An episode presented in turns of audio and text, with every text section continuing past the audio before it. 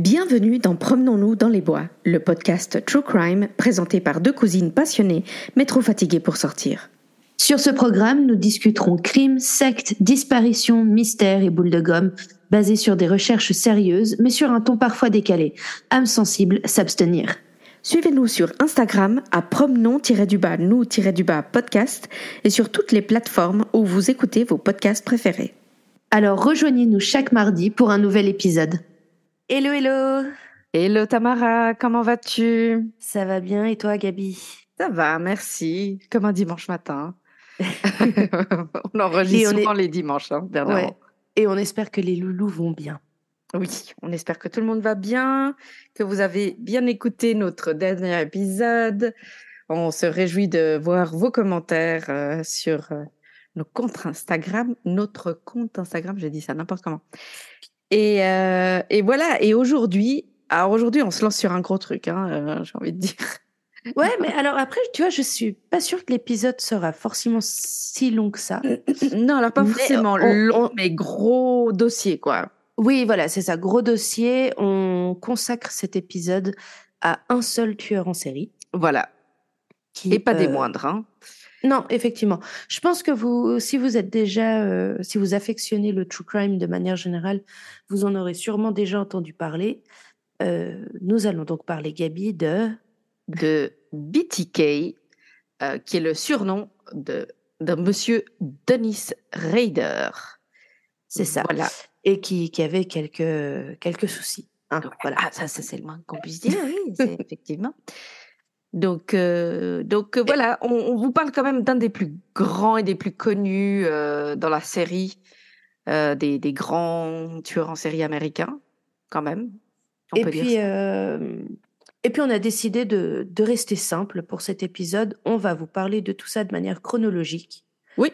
on va partir parce qu'on s'est dit, pourquoi faire compliqué quand on peut faire simple dans ce, dans ce cas-là Et on va remonter en toute logique à sa petite enfance. exact. en qui il est. Essayer un peu de poser les bases sur, euh, sur le petit Denis. Le petit Denis, qui était un, comment dire, un enfant un petit peu particulier quand même. Hein euh, oui, alors juste pour dire la, base, pour ceux qui se demandent quel âge il a, il est né en 1945. Oui, dans le Kansas.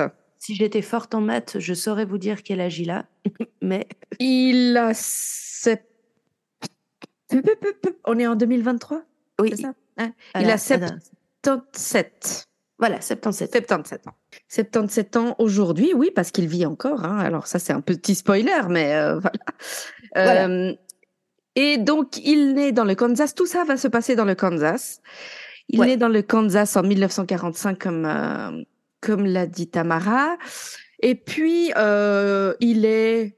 Alors je ne sais pas s'il est le petit d'une euh, fratrie de. Alors non, il est l'aîné d'une fratrie euh, de quatre ah garçons. Voilà. Alors voilà, ça. les pauvres parents, quatre garçons. Ouais. Ouais. Non mais alors il, a il a il a une comment on va dire un background assez euh, banal en fait. Son père était militaire, puis il, est employé ensuite dans une centrale électrique, et sa mère est, comptable. Voilà. Alors ça, c'est le, truc qu'on va qu'on va beaucoup dire de lui plus tard, hein, quand il sera euh, étudié, euh, quand ils vont faire des, des, des analyses psy sur lui, c'est que Très souvent, dans ce cas, on trouve des familles très dysfonctionnelles ou des choses terribles qui sont euh, arrivées dans l'enfance, etc. De, l'abus. Enfin, voilà. Euh, Et Dennis Rader, limite, c'est le psychopathe génétique, j'ai envie de dire. Je sais pas si ça existe. Hein. Mais moi, je suis assez de l'idée que parfois on est, enfin, que certaines personnes naissent avec euh, déjà le truc. Enfin, tu vois. Parce que vraiment, c'est son cas. Hein. dans le sens où petite famille pépouze, Franchement. Ah, très religieux quand même. Hein. Euh. Très religieux, mais je veux dire des parents plutôt aimants. Euh, alors à l'ancienne, peut-être une autre génération, effectivement, mais quand même. Ouais, les, en tout cas, euh, qu'on sache, il n'y a pas eu d'abus. Non. Pas eu de maltraitance. Les garçons avaient des hobbies, étaient encouragés à, à faire plein de choses, étaient relativement, enfin en tout cas respectés de ce qu'on sait. Oui, absolument. Donc c'est vrai que ce point-là, a toujours posé problème dans les évaluations qu'on fait de cet homme. Parce que maintenant, et puis surtout si vous avez l'habitude d'écouter notre podcast, euh, chaque fois qu'on a parlé d'un tueur en série, etc., comme le dit Gabi, euh, je, crois que jusqu'à maintenant, tous venaient de familles dysfonctionnelles. Oui, pratiquement, ouais. Ouais, ouais, absolument. Euh, Alors que là, effectivement, ils étaient très religieux, très trad, très valeurs traditionnelles, morales, etc. Exact, donc des églises luthériennes.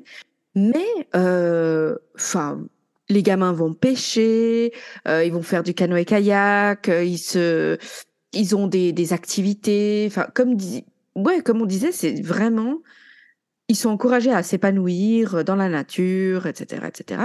Et lui est grandi, euh, il est décrit comme intelligent, discret, plutôt réservé, un garçon sensible, dit-on, en tout cas. Mais, plutôt apprécié à nouveau. Moi, j'ai pas vu d'histoire comme quoi à l'école il avait eu des problèmes ou.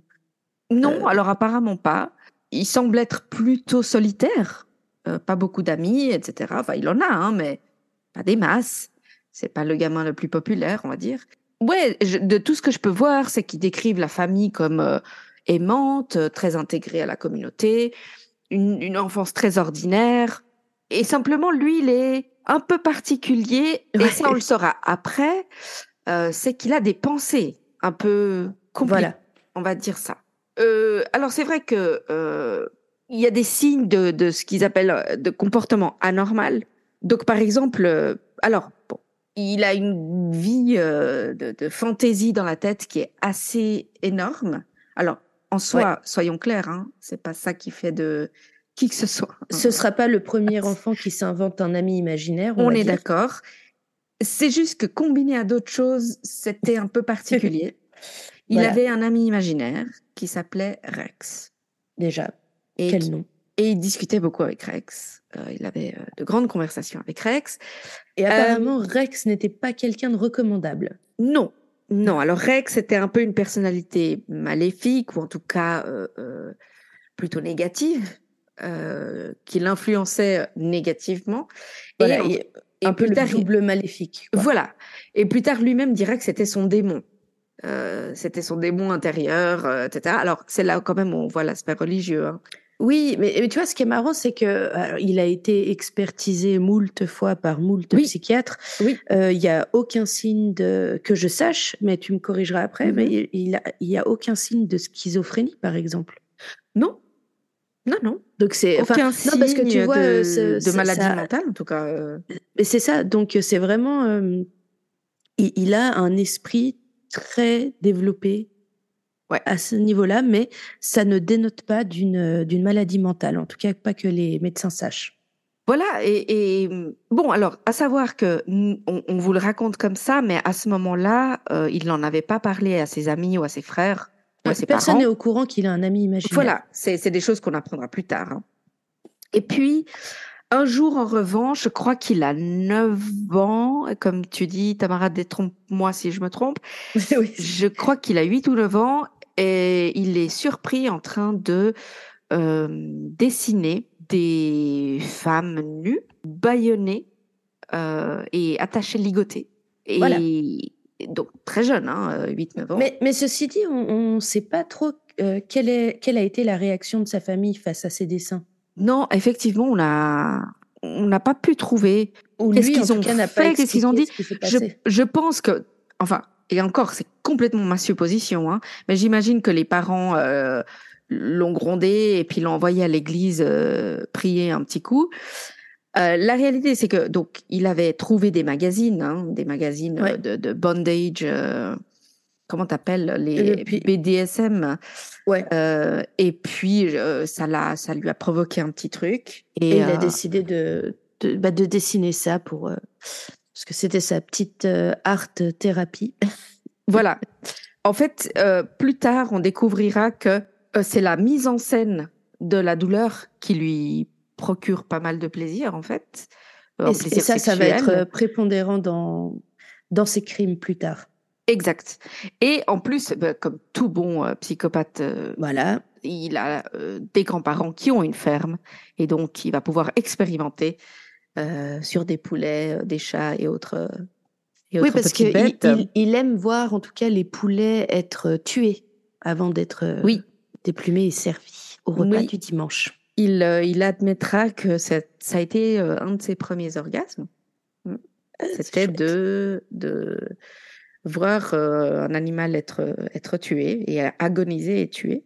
Et comme Et, vous le euh, savez, aimer faire voilà. souffrir les animaux, c'est un des signes Oui, euh, d'un futur petit serial killer. exact. Et il ne va pas nous décevoir.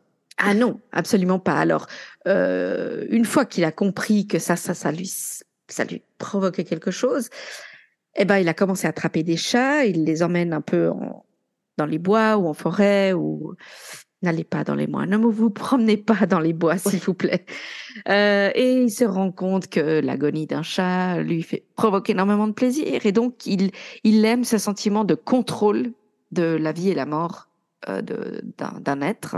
Voilà. Et pour être même plus spécifique, il aime pendre ses animaux et les regarder agoniser. Voilà. Chat et chien errant, hein, d'ailleurs. Exact. Et alors, ce que je, parce que j'ai vu un documentaire d'un- d'une psychiatre qui a beaucoup étudié Denise Rader et qui l'a interviewé de nombreuses fois, et elle disait le problème de ce genre de situation, c'est que une, le premier plaisir est toujours le plus fort, la première fois que tu le découvres, et ensuite tout ce que tu fais, c'est chasser cette première expérience, et donc il t'en faut chaque fois plus, chaque fois plus pour Ouais. revivre ce même. euh, Cette même quoi intensité, quoi. voilà, exact. Et donc, ça devient un truc où ça ne fait que qu'escalader, en fait, finalement?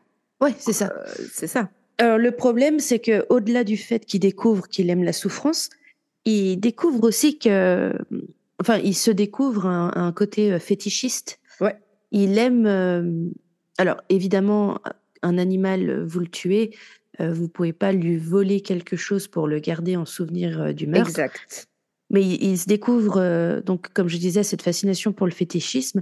Et il va, par exemple, voler les sous-vêtements de sa mère. Donc, déjà aussi, ça, c'est glauque. Et puis, il les porte, hein, juste. euh, Ah oui, oui, il et les il vole met, euh, et il il se les met met. en scène, euh, voilà. Voilà. À nouveau, vraiment, on vous disait, il a un amour pour la mise en scène. Dans une autre vie, il aurait été metteur en scène. Probablement. Voilà. Probablement. Si ça avait pas été un psychopathe. Acteur, acteur en scène. Alors, je sais, psychopathe ou sociopathe, je sais jamais. Psychopathe, hein, je crois, là. Je ne sais pas. c'est- Encore une fois, on avait déjà dit une- dans un des épisodes, il faudrait Oui. qu'on regarde vraiment la Il différence. faut vraiment qu'on étudie la différence. Je crois que c'est psychopathe. Voilà. Et donc, euh, lui aime se, se mettre des habits féminins et euh, se ligoter et se mettre en scène euh, comme s'il était pendu, etc. Alors, il avouera lui-même hein, que ça lui procure un plaisir euh, énorme et c'est quelque chose qui combine à de la gratification, euh, l'autogratification. Ouais. Et, Et bon, après, la technique de euh, se priver d'oxygène pendant la masturbation, c'est assez connu. Oui. Il n'y a pas forcément besoin d'être un psychopathe euh, pour Non. euh, faire ça. Mais lui, du coup, c'est... Là là, quoi. Lui, lui, le problème, c'est que c'est- tous, tous les éléments combinés qui font le oulala. Parce que c'est. Si c'est juste la privation d'oxygène, c'est pas assez pour lui. Il faut qu'il soit. Tu vois, qui est Ouais. le. Qui est la. Il y a une notion de contrôle. Qui est la. Oui, exactement. Mais tout Alors, ça, pour- il, poursuit ses études, hein, euh, tout normalement. Et pour la petite anecdote, à 15 ans, il devient un petit peu une star locale. Oui. oui, Parce que vrai. il fait une descente en canoë et Mhm. euh, il a plu récemment, donc le niveau est beaucoup trop haut. Et il sauve en fait euh, un jeune garçon qui qui, qui, qui était tombé de son canoë et qui allait très certainement mourir. Et Denis fait preuve de beaucoup de sang-froid et le sauve. Donc il est considéré évidemment comme comme un héros. Ouais. Et on pourrait se dire, tu vois, et en fait il y a ce qui me saoule, c'est qu'il y a eu plein de moments déterminants, typiquement ça, le fait d'être un peu reconnu, d'avoir la Mhm. petite notoriété, Ouais. euh, d'avoir certainement été salué dans la rue et puis par le maire, etc. C'est ce genre d'événement clé qui aurait pu le faire sortir de sa coquille et peut-être le dériver de ce vers quoi il allait tendre. Et euh, il y a eu plusieurs éléments clés, j'ai l'impression comme ça, où il aurait pu changer. Oui. Et puis, euh, et puis oui, bah effectivement. Et en même temps, ce qui est terrible, c'est que tu vas voir que plus tard, il va chercher la notoriété, il va chercher Oui, oui. cette attention qu'il a eue une fois et qui clairement l'a beaucoup plu, quoi. Donc c'est très, ouais, il a eu des portes de sortie qu'il a pas qu'il a, qu'il a pas emprunté. Exact. Et donc, malgré donc, ce, ce quart d'heure de célébrité, euh, il va s'isoler de plus en plus. Donc là, il est, euh, il est jeune adolescent. Enfin, il, non, il est bien adolescent, entre 15 et 18 ans. Ouais. Euh, à l'école, c'est de pire en pire, dans le sens où c'est c'est notre décline, parce qu'il y prête plus du tout attention, il s'inscrit à aucun club, il devient vraiment euh, reclus. Oui, et puis je pense qu'il est un peu omnibulé par ses fantasmes et ses, En, ses en fait, petites c'est ça. expériences. Et On dit toujours que ça, les, en fait. on dit toujours que les garçons ad- adolescents ne pensent qu'au sexe, mais lui, non seulement il pense qu'au sexe, mais il pense qu'à la torture. Exact. Exact. Que, effectivement, ça lui, ça l'empêche de se concentrer en cours, Bichette. Voilà. Bon, il sort quand même diplômé du lycée de Wichita. C'est une ville euh, dans le Kansas. Voilà, en 63. en 63. Et puis, bah, il rentre dans l'armée parce que il suit les pas de son père. Et puis là, il va déployé euh, à différents endroits. Il va d'abord faire un entraînement sur une base militaire euh, à San Antonio. Et puis, bref, on va passer les petits détails, mais en gros, il est, il est pris comme mécanicien et électrotechnicien. Et de manière générale, dans sa vie, il a c'est quelqu'un qui est plutôt bon avec ce genre de métier. Hein. Euh, Oui. Tout ce qui est un peu euh, électrique, euh, mécanique, euh, c'est c'est Non, mais vraiment comme on a truc. dit, il est pas, il, il est loin d'être bête. et c'est horrible à dire, mais c'est quelqu'un quand quand ça va, il s'applique. Oui, oui, Donc, mais vraiment, ouais. vraiment, c'est ça, c'est ça. C'est quand quand il trouve toutes les, les comment on dit, les outlets qui lui conviennent. Ouais. Tout va bien, en fait. En 68, il est euh, il est déployé au Japon, euh, à Okinawa, puis près de Tokyo. Euh, apparemment, il a beaucoup voyagé pendant quatre ans qu'il a fait de service. Alors, je lis, hein, Grèce, Turquie, Corée du Sud. Et puis, bah, on n'a pas des tonnes d'informations, je crois, non, sur cette Mais, période. mais c'est ça en fait parce que en fait lui-même n'a pas donné d'infos Oui. quand on l'a quand il a été interviewé et expertisé. Et puis tout simplement, il n'a pas fait de vagues. Non. Donc il n'y a pas d'incident à rapporter. Il y a Qu'on pas sache, de... en tout cas, il n'y a rien, Oui, non. qu'on sache. on, on s'étonnera pas s'il y a eu sûrement des petites choses, mais en tout cas, on n'en est, on est pas au courant. Tout ce qu'on sait, on suppose en fait qu'il continue à dessiner en secret, Oui. et on aurait préféré qu'il continue à dessiner. En secret, oui. mais euh, mais euh, bon, alors on sait qu'il fréquente des prostituées, euh, des, des choses comme Mais, ça. mais ça, j'ai envie hein, de mais dire tous les gars des bases je militaires pense, à l'époque. Je pense, euh, ouais. Les bordels, pourquoi il y avait autant de bordel autour des, des bases militaires, c'était bien pour quelque chose. Hein. Voilà. Donc pour le coup, il n'était pas. euh, il a. C'est vraiment. Et puis en plus, si un jour, si vous allez voir sa photo sur internet, le gars est tellement banal. Ouais. Au- Autant tu sais, il y a des, il y a des serial killers, ils ont une gueule, tu Ouais. sais, genre ah ouais, c'est un serial killer, tu vois. Ouais. Mais lui, on dirait un banquier. Exact. Un Euh, comptable. Imaginez la série américaine, le gars super fade, on dirait Ned Flanders de- dans Les Simpsons. Ah, oui, je cherchais une série, tu sais. Mais c'est li- c'est littéralement Ouais. ça. Le, il a la moustache, il, il est dégarni, euh, il a le- les cheveux sur les côtés de- du crâne. On dirait le, le comptable qui vient auditer la société, quoi, en fait. Ouais, le mec que tu as oublié à la seconde où tu l'as vu, en fait. Exactement. Ce qui va Exactement. d'ailleurs, en fait, final, lui servir. Alors, il quitte l'armée en 1970. Mhm. Et puis il retourne vivre quelque temps chez ses parents, euh, le temps de se remettre, enfin voilà, trouver un boulot, sortir vu qu'il sort de l'armée, puis se trouver Bah un oui. chez soi, etc. Oui, oui. Euh, alors le pire c'est qu'il est, euh, alors est-ce qu'il ment ou est-ce qu'il le croit, mais en tout cas il est croyant Oui. il se décrit comme croyant et pratiquant parce qu'il va beaucoup euh, à l'église, Mhm. euh, bah, l'église luthérienne de ses parents.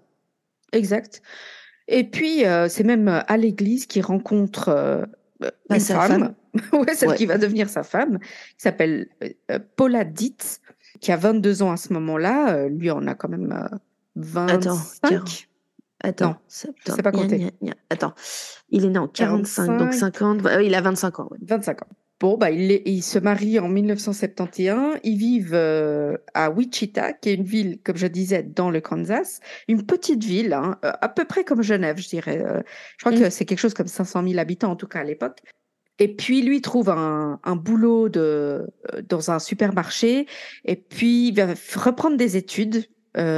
supérieure pour devenir justement électrotechnicien. Ouais. Mais tu vois, c'est bizarre, à part ça, juste le.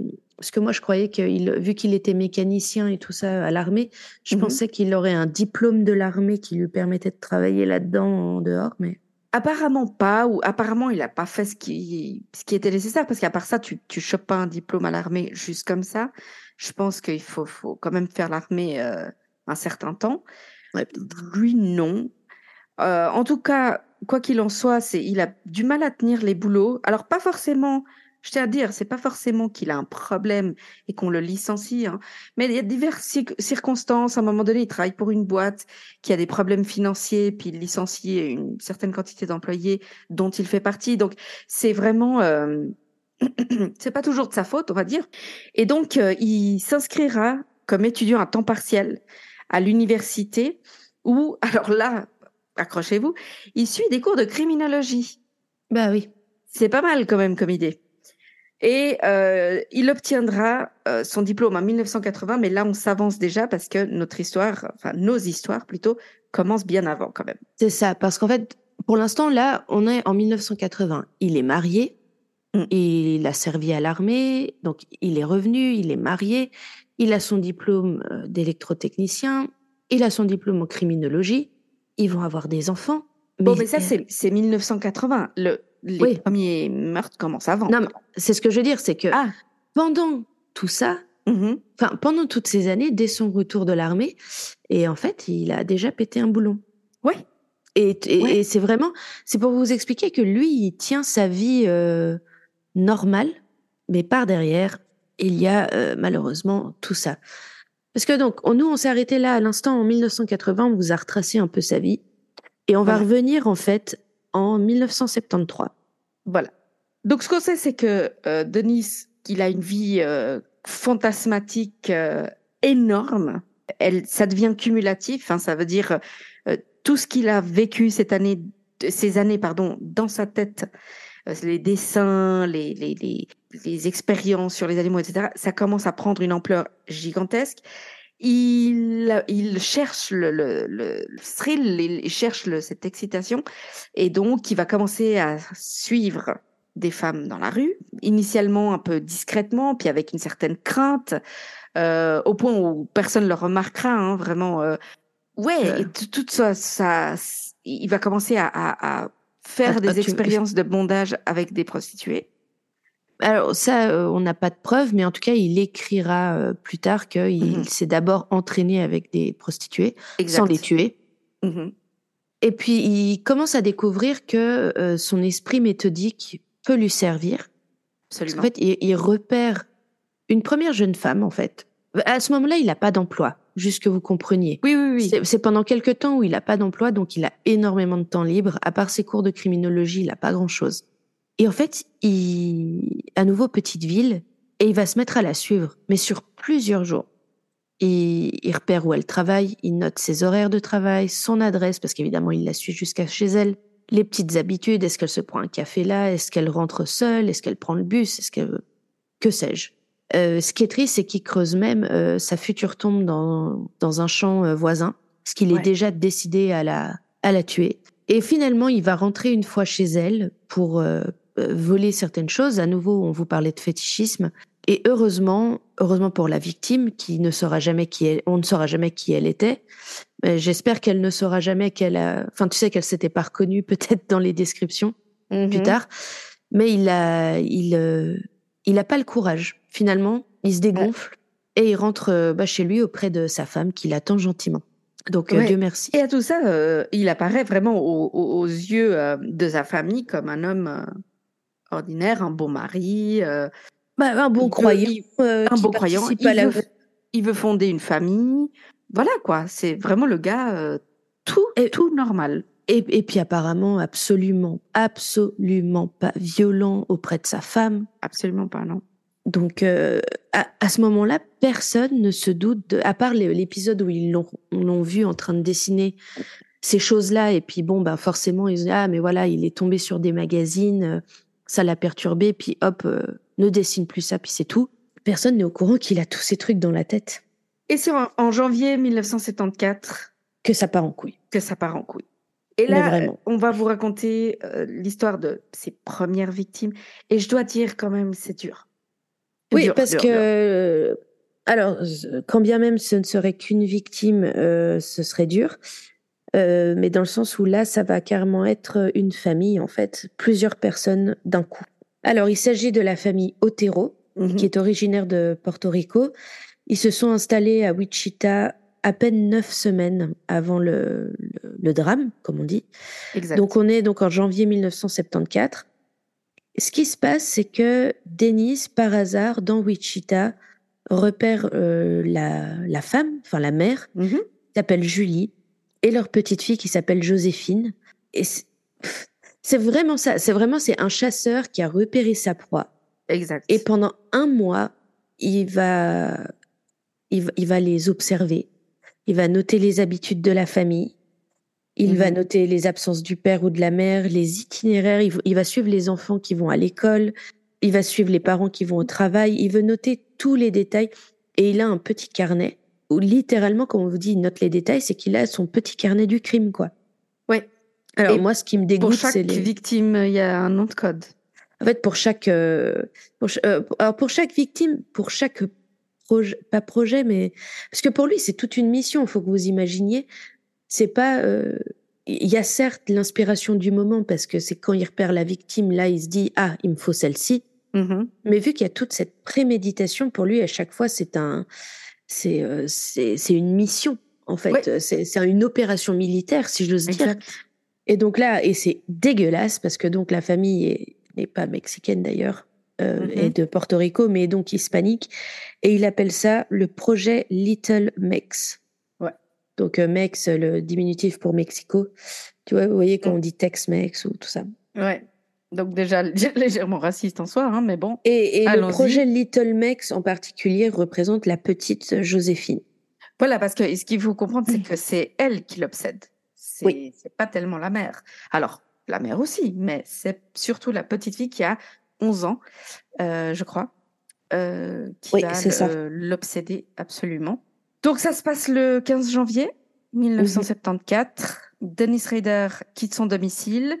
Tôt le matin, il se dirige vers un parking où il laissera sa voiture et en vole une autre. Pour pas se faire repérer. exact. pardon. Alors en fait, il a ce qu'il appelle le hit kit, c'est-à-dire un kit d'intervention. Donc dans le kit, il y a deux pistolets, deux couteaux, des cordelettes, euh, parfois prénouées déjà, vous verrez pourquoi, du ruban adhésif et des sacs plastiques. Donc c'est vraiment le gars qui a tout prévu. Hein, c'est ça, c'est une préméditation au sens extrêmement euh, vicieux du terme. Oui, et très très littéral. Je veux dire, euh, oui. Tout, tout bien pensé à l'avance. Alors on vous rappelle, c'est les années 70, hein, il n'y a pas de téléphone portable. Juste parce que c'est important pour la suite. Absolument. Donc il va euh, vers 8h30, il arrive chez les Otero et il va, avant d'entrer, sectionner la ligne de téléphone qui est le seul téléphone de la maison pour les très très jeunes qui nous entendent. Donc avant, on avait un téléphone à la maison qui était un téléphone avec fil. Hein. Il n'y a pas de téléphone sans fil à ce moment-là. Voilà. Et, euh, et la, la, ligne de téléphone, qui était un câble tout simplement, euh, passait à l'extérieur de la maison ou de l'immeuble. Et euh, simplement, Dennis Rader coupe cette, ce câble, ce qui fait que tu ne peux pas passer de coup de fil du tout. Alors, il s'avance doucement vers la porte. Vous savez, souvent, bah, même sur même nos maisons actuelles, il y a la porte d'entrée. Et très souvent, si on a la chance d'avoir une maison, on a aussi une porte qui donne vers l'extérieur. Voilà, euh, comme le, si un jardin, un jardin, voilà. une terrasse ou quelque chose. Et donc lui, il se dirige par là-bas parce que tout simplement, il est persuadé que, alors déjà, ce sera plus facile pour rentrer, il se fera pas repérer par euh, les gens dans la rue. Et surtout, vu son enquête approfondie sur les habitudes de la famille, il est persuadé qu'il n'y aura que Julie la mère et Joséphine la fille à mhm. cette heure-ci dans la maison. Malheureusement. Malheureusement. Alors, il voit déjà, il y a un des petits frères de Joséphine qui sort promener le chien. Et au lieu de se dire, bon, c'est pas le bon moment, je pense en fait, le gars à ce stade, il a tellement patienté pour ça. Exact. Il en peut plus, il s'en fout des obstacles. Et qu'est-ce qu'il fait? Donc il menace ce pauvre petit garçon de 9 ans euh, du pistolet. Mhm. et il le fait rentrer et il le suit jusqu'à la cuisine. Et là, il découvre en fait que euh, bah, euh, le père, Joseph, est là en train de prendre son petit déjeuner à table avec sa femme et le- la plus jeune fille de la fratrie. Oui, parce que simplement pour dire, il y a des, des frères et sœurs plus âgés que Joséphine et le petit Joseph Junior, qui est tout petit. Hein. Ils sont adolescents et ils sont à l'école à ce moment-là. Voilà. En fait. Alors, je vous laisse imaginer le choc. Tu es en train de prendre ton petit déjeuner et il y a un gars qui débarque avec un flingue et il est en train de menacer ton enfant. Voilà. C'est super. Donc, il, il ordonne à toute la famille de se coucher sur le sol. Mhm. Et au début, il se fait passer pour un cambrioleur, en fait. Il veut, il veut se défaire de la menace la plus importante pour lui, c'est-à-dire que bah, il commence par ligoter le père. En Bien fait, sûr. Surtout que le père est un ancien militaire, donc euh, Oui. je pense que voilà, il a subi le même entraînement, donc il sait que la, le- la personne est, est dangereuse. Ensuite, il ligote euh, la mère et ensuite les enfants et il les met tous dans la chambre à coucher des parents. C'est ça. Alors, pouf, bon, allez, on y va. On Allez, on se, on se lance. Hein. Donc, il utilise un sac plastique pour étouffer le père. Parce que, clairement, à nouveau, le, le père est la menace euh, la plus directe, donc il faut se débarrasser de lui en premier. Mhm. Euh. Joseph, euh, Joseph Otero se, se débat férocement. Il arrive même à déchirer le sac plastique avec les dents. Puis je veux dire, attends, imagine ce pauvre homme, il y a ta famille qui est en train de hurler à côté. Enfin, Ouais, parce Dieu. que c'est devant ses enfants. C'est, terrifiant. Ouais, non, puis l'instinct de survie, euh, puis t'as envie de les protéger. Enfin, j'imagine même pas ce que cet homme a ressenti Ouais. euh, à cet in- en cet instant. Euh, et malheureusement, bon bah le, le- je veux dire, il est, il est ligoté ce pauvre homme, donc bah, peut pas. enfin, il perd sa bataille contre euh, contre Dennis Rader. Ouais, qui utilise un- encore un autre sac plastique et un t-shirt pour euh, finalement euh, Réussir à finir l'asphyxier. l'asphyxier. Ouais. Donc évidemment, les enfants sont en train de hurler. Julie, la mère, est en train de hurler. Enfin, faut imaginer le chaos total. Moi, je me, alors, je sais que c'était euh, ouais 8h30 du matin, donc la plupart des gens étaient déjà au boulot, mais c'est ouf qu'il y ait personne qui ait rien entendu, quoi. Euh, Ce qu'il y a aussi, c'est que ça a dû se passer plus vite que ce qu'on croit, mal- malgré tout. Et il y a l'effet Ouais. de choc, en fait. oui. Et euh, bah, une fois qu'il a asphyxié le, le père, euh, il s'attaque à la mère, qu'il euh, qu'il étrangle, puis à la fille, La plus petite. et en- la, plus, à la plus petite, à Joséphine. Et en Non. fait, Enfin, il, il tue Tu son frère d'abord. ah, je sais pas dans quel ordre, mais en fait, ce qui s'est passé, c'est que pendant qu'il étrangle les, les, les enfants, la mère se réveille. Et ça revient encore une fois à quelque chose qu'on a dit déjà plusieurs fois avec Tamara, c'est que étrangler quelqu'un avec tes propres mains, c'est extrêmement difficile. C'est très très long. Alors, tu vois, j'ai absolument pas ce détail sur euh, Julie qui se réveille. euh, Ouais, pendant bon, ça c'est des choses que j'ai vues dans, dans ce documentaire. C'est, c'est, en fait, c'est sa première expérience avec des êtres humains, à notre connaissance. Et en fait, il va réaliser à quel point c'est, difficile et exténuant Ouais. parce qu'en fait, il, il- pour, et pour Julie, donc la mère, et pour euh, Joséphine, euh, ben, euh, il n'arrive pas du premier coup. Donc en fait, ce qui se passe, c'est qu'il va étouffer euh, euh, euh, Joséphine, il la laisse, ce qu'il pense être pour morte, il va vers son frère. euh, alors lui, par contre, c'est vachement plus rapide, c'est horrible à dire, mais parce qu'il est plus petit, euh, Mm. c'est euh, c'est extrêmement rapide, il a des grandes mains très Ouais. fortes, et puis voilà. Puis il a les petites cordelettes aussi. Voilà. Et dans ce, ces moments-là, comme je disais, la mère se, se- elle reprend son souffle, gentiment, l'air revient dans, dans ses bronches, elle fait des bruits. Et lui, il se dit, merde, en fait, c'était pas fini. C'est vachement plus difficile que, je crois. Eh, c'est pas comme dans les films. hein, Non. Il transpire, il en peut plus, c'est super dur. Donc, il se met de nouveau sur euh, Julie et finit de la, de, de l'étouffer. Et au moment où il finit de l'étouffer, c'est Joséphine qui se remet à respirer Donc la petite fille de la 11 ans. petite fille. Et là, il se dit, bon, c'est bon, ils sont tous morts, sauf elle. Et là, il la prend. Ça, c'est horrible. Ouais. Il la prend et il l'emmène dans ce qui serait la cave. Il va lui mettre une corde autour du cou et il la pend à une euh, sorte de tube, hein, une cana- un Des tuyau, tuyaux, pardon, ouais. euh, des, des canalisations. Et il va la regarder euh, mourir étouffée, agoniser et mourir. Et pendant ce temps, il va se masturber D'ailleurs, ils trouveront du, du, sperme sur elle. Hein.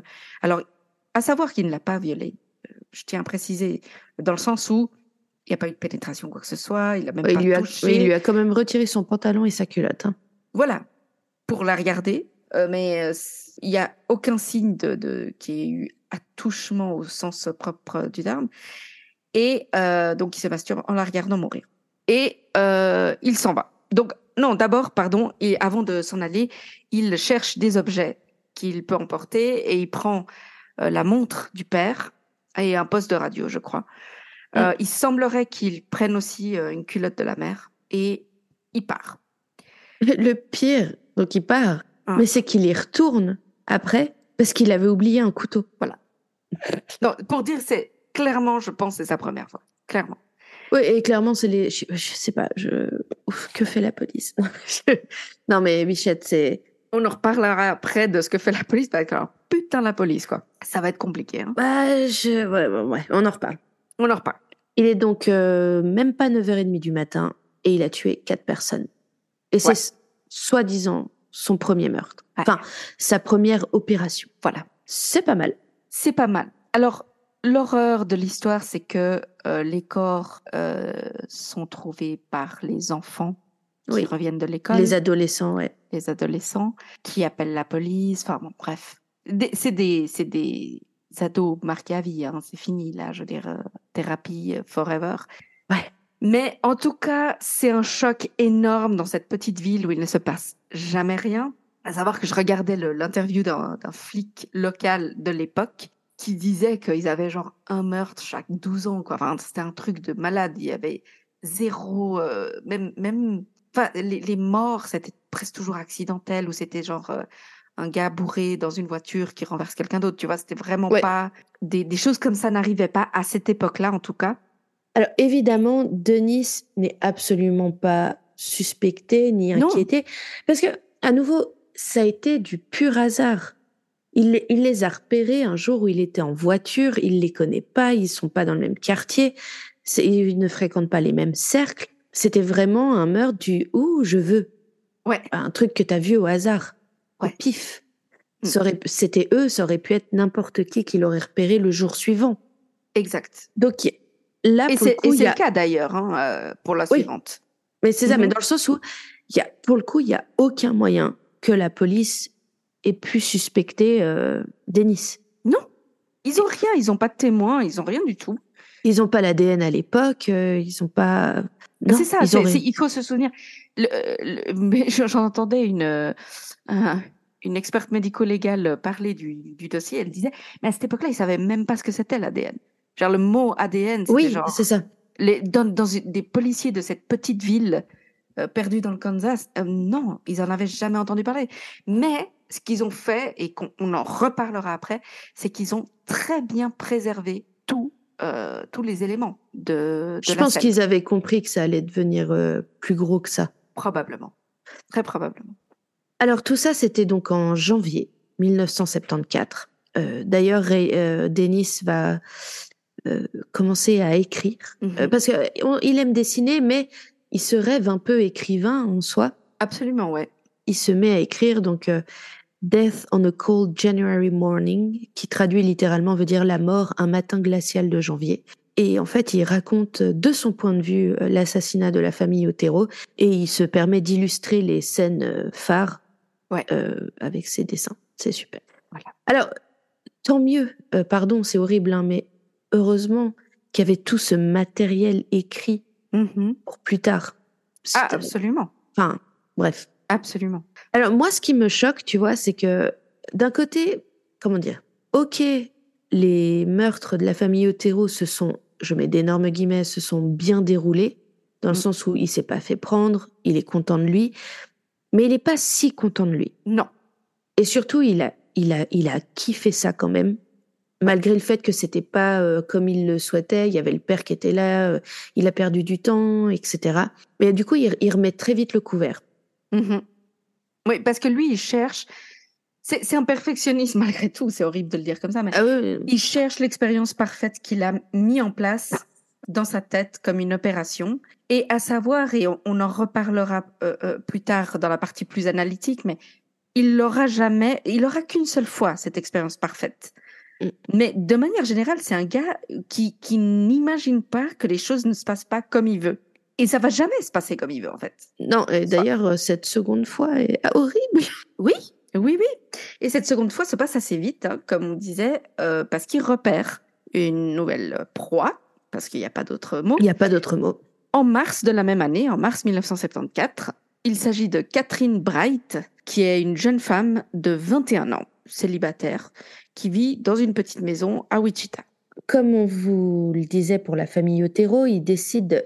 Euh, pardon, je m'arrête en pleine phrase, mais c'est vraiment... Je, ce mec a tellement, mais ouais, c'est ça, mais il a une vie fantasmique, fantasmatique, comme on dit? Ouais, en fait, en fait c'est juste le fait de se, de se, de donner des noms codes ouais. aux missions, parce que, enfin, aux opérations qu'il lance. Donc, euh, malheureusement, donc, il donne un nom à la mission pour euh, Catherine. Il va appeler ça Project Lights Out, donc projet lumière éteinte. Alors, ça, ça, ça claque moins en français. C'est sûr. Et il va, il, va il va refaire, en fait, il garde le même modus operandi en termes de euh, surveillance de sa future victime. Pendant un mois, il, suit toutes ses allées et venues, il note ses habitudes, il note limite ce qu'elle prend dans ses courses. Enfin, c'est un... Et puis, euh, il change deux, trois choses de son modus operandi, euh, notamment en changeant euh, l'arme, le pistolet. Il, trouve un autre pistolet, un autre type de pistolet, pour justement, au cas où, éviter la police et ne pas lancer les policiers sur sa piste à lui. Et il décide que plutôt que d'emmener, comme la dernière fois, avec lui son matériel pour ligoter sa victime, il se dit qu'il trouvera bien sur place quelque chose qui pourra lui servir. Exact. Que ce soit couteau ou, ou corde, il trouvera sur place. Alors, le 4 avril 1974, il va chez Catherine et il mhm. est habillé comme un étudiant de l'université d'à côté. Donc, euh, on nous donne même un descriptif. Donc, un pantalon vert, des chaussures en daim, une parka et un bonnet. Et il, il espère, en fait, il espère tout simplement être moins repéré dans le voisinage parce que je pense que peut-être la population est assez jeune et qu'il y en a plus, il y a plusieurs jeunes du quartier qui sont à l'université. Et comme elle n'est pas là, il force euh, la porte arrière de la maison et il se cache dans la penderie de la chambre. Euh, ah, c'est d'un glauque, mais c'est horrible. Mais je, vraiment, ah c'est rien que d'imaginer. Et puis en plus, du coup, il en profite pour respirer l'odeur de ses vêtements pendant qu'il attend patiemment euh, dans la penderie. Je, mais c'est vraiment, mais moi, ça me dégoûte. C'est glauquissime. Plusieurs heures après, euh, Catherine rentre. Mais elle n'est pas seule. Elle n'est pas seule. Elle est avec son frère, Kevin, le pire, c'est que euh, Denis a raconté depuis que il commençait à perdre patience et il allait partir. Ouais. Ils sont arrivés genre juste au moment où il se disait bon cette fois il y en a marre, je reviens demain. Va savoir ce qui se serait passé s'il était parti effectivement. Bref, euh. il se présente de nouveau hein, comme un comme un cambrioleur euh, recherché par la police, etc. Il leur donne à Kevin de ligoter sa sœur voilà, il, il, les menace avec son pistolet, hein, juste pour ah dire. oui, oui, non, mais évidemment, euh, c'est c'est pas euh, juste, s'il te plaît, s'il vous plaît, soyez gentil. non, c'est euh, avec un bandana qu'il trouve sur place, il, Kevin ligote sa sœur. Il est très énervé que Kevin soit là. C'était pas prévu. ça l'énerve qu'il y ait une présence masculine. lui, il voulait sa, sa, victime, il voulait Catherine pour lui tout seul. ça l'agace beaucoup. Donc il, euh, il décide de s'occuper euh, du garçon, du jeune homme en premier, mmh parce qu'évidemment c'est le jeune homme qui va poser problème en termes de résistance physique. Et il l'emmène dans une autre chambre, il le ligote, et puis il essaye de l'étrangler en utilisant euh, des bas. C'est quoi, des collants quoi? Oui, exact. C'est des collants ou des demi-collants, tu sais, qui vont que jusqu'au genou. Et, et, clairement, euh, Kevin, effectivement, il, il, oh, il, va, il va pas se laisser faire, il va pas se laisser lui menacer, ni sa sœur. Euh, mm-hmm. Je, euh, je pense quelqu'un de très courageux, hein, par ça. Euh, enfin, vous le verrez encore après, ouais. Et vu qu'il résiste et que ça commence à sacrément agacer Denis, mm. Denis lui tire deux balles à bout portant, dont une au niveau de la mâchoire. Ouais. Et il le laisse là en se disant, ah, ah Et puis il, il, il, retourne dans l'autre pièce et il commence à, à, étrangler Catherine. Et là, non mais attendez, vraiment, je vous jure, ce gars, Kevin, donc la mâchoire explosée, le visage en sang, et on vient de lui tirer deux fois, ouais. a repris connaissance et il, se, il est sorti de la chambre et il se jette sur lui pour l'empêcher de faire du mal à sa sœur. Ouais. Denis lui tire une nouvelle balle dans la tête. Mm. Et là, il, il, a la présence d'esprit de se dire ça part trop en couille, mm faut que je me casse. Oui, parce qu'il se dit aussi, putain, il y a des gens qui ont entendu les tirs, quoi, à ce stade. Mais. Ça, ça va pas jouer. Voilà, mais il ne se casse pas sans quand même euh, prendre un couteau. Et malheureusement, il frappe onze fois Catherine sur le torse et le dos et il s'enfuit. Il laisse Catherine pour morte avec les coups de couteau et Kevin qui s'est fait donc tirer dessus trois fois. Hein. Exact. Dont deux dans deux la tête. à la tête. Ouais. Mm -hmm. Malgré ses blessures, Kevin sort de la maison pour appeler les secours. Moi, ça me. Ah, mais moi, je, je, la première fois que j'ai vu ça, j'étais là, mais c'est pas. Comment Comment tu. Comment déjà? Non, mais tu vois, c'est très beau. Enfin, l'amour de ce gars pour sa sœur, il, enfin, comme il s'est battu, défendu, comme il. Oui, mais je t'avoue que moi, j'ai cette pensée de putain, si un jour on me tire dans la mâchoire ou sur la tête, j'espère vraiment ne pas survivre. Parce que c'est Ouais. tellement. Comment tu survis une balle Bah, l'adrénaline, je sais pas. Oh, c'est horrible. Et Catherine est transportée à l'hôpital. Euh, elle est encore consciente à ce moment-là, mais elle meurt quelques, quelques heures plus tard. Et Kevin a survécu. Kevin survit, ouais. Mais tu vois, enfin, évidemment qu'il a dû se sentir trop mal et jusqu'à la fin de sa vie, s'il est encore en vie, je sais pas, mais Oui, oui, il a, putain, il a, il, a- il, il pourra pas dire qu'il a pas tenté, tu vois. c'est clair. Il a clair. vraiment essayé de sauver sa sœur. Il a, enfin, je veux dire, Mm. bref. Bon, moi, ça, ça m'avait retourné un peu cette histoire. C'est clair. Raider, là, il a les boules. Hein. Il est. Ouais, Denis, il a, un petit il coup a, de peur, là, quand même. Parce que ben, ça, ça fait quand même un témoin, une personne qui l'a vu. oui, parce qu'il était pas masqué, hein, c'est ça. Non, il n'était pas masqué. Et donc, euh, bah, il cache toutes les armes qu'il a euh, dans, sa cave, dans la cave de ses parents, pardon. Et puis, il brûle une partie de ses habits qui ont euh, les traces de sang de, de Kevin et de Catherine. La, la police va mener l'enquête, mais à nouveau, ils ont rien sur quoi s'appuyer, quoi. Non, alors Parce que- Kevin fait un, une dé- description de, du meurtrier, Bah oui. mais c'est un peu le problème de ce, ce gars, de Denis, c'est qu'il il ressemble à Monsieur Tout le Monde, en fait. Il est tellement banal, Il est banal, c'est le gars que tu oublies tout de suite. Même jeune.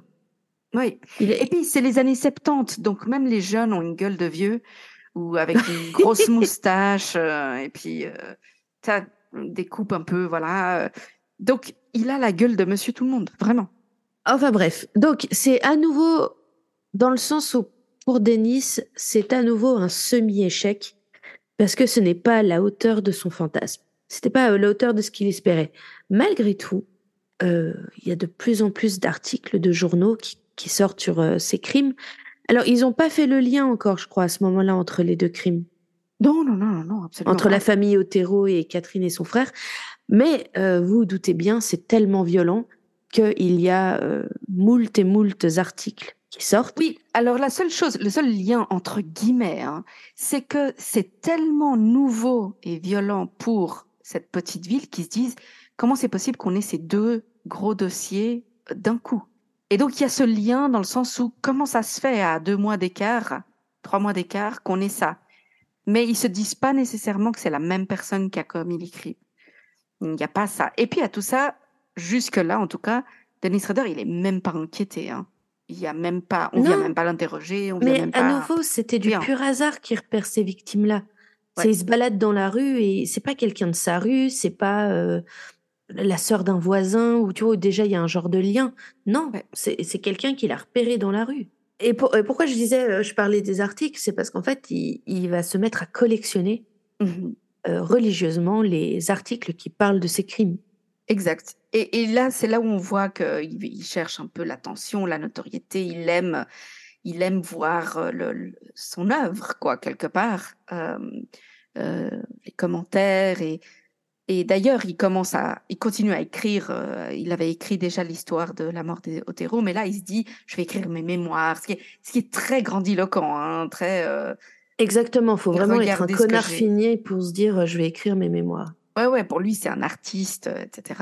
Sauf que bah, là où ça part en cacahuète, c'est que en octobre 74, la police arrête un gars qui s'appelle Gary Sebring parce qu'il s'est livré à des actes zoophiles et puis il avait agressé une petite fille dans un parc. Enfin bref, un, délicieux jeune homme. Hein. Mmh et puis en fait, ce con, lors de, son interrogatoire à la police, il avoue le meurtre de la famille Otero.